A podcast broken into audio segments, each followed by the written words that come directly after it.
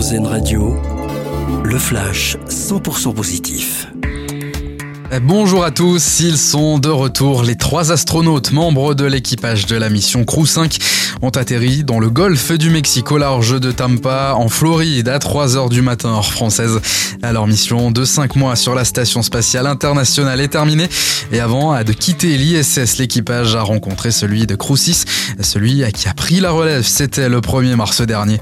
On le rappelle, un russe et deux américains composaient cet équipage. À la grande cérémonie du cinéma ce soir à Los Angeles, la 95e cérémonie des Oscars va attirer l'attention du monde entier à la Cité des Anges.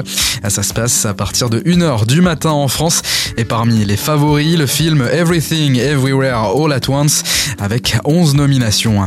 Il a été nommé étoile de l'Opéra national de Paris à tout juste 23 ans et Guillaume Diop est devenu le premier danseur noir à être récompensé. Mais ce n'est pas tout, il accède au titre d'étoile sans être passé par la case premier danseur, un fait très rare dans la profession. L'annonce a été faite hier à l'issue d'une représentation de Gisèle à Séoul en Corée du Sud. Et puis c'est une histoire qui se finit bien pour Saiko, ce berger blanc suisse, qui avait fait une chute de 20 mètres dans une carrière en région parisienne.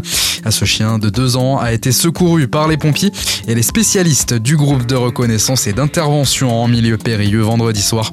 Une intervention de près de 5 heures et Saiko s'en est sorti sans aucune blessure. Un véritable miracle. Très bonne journée à l'écoute d'Airzen Radio.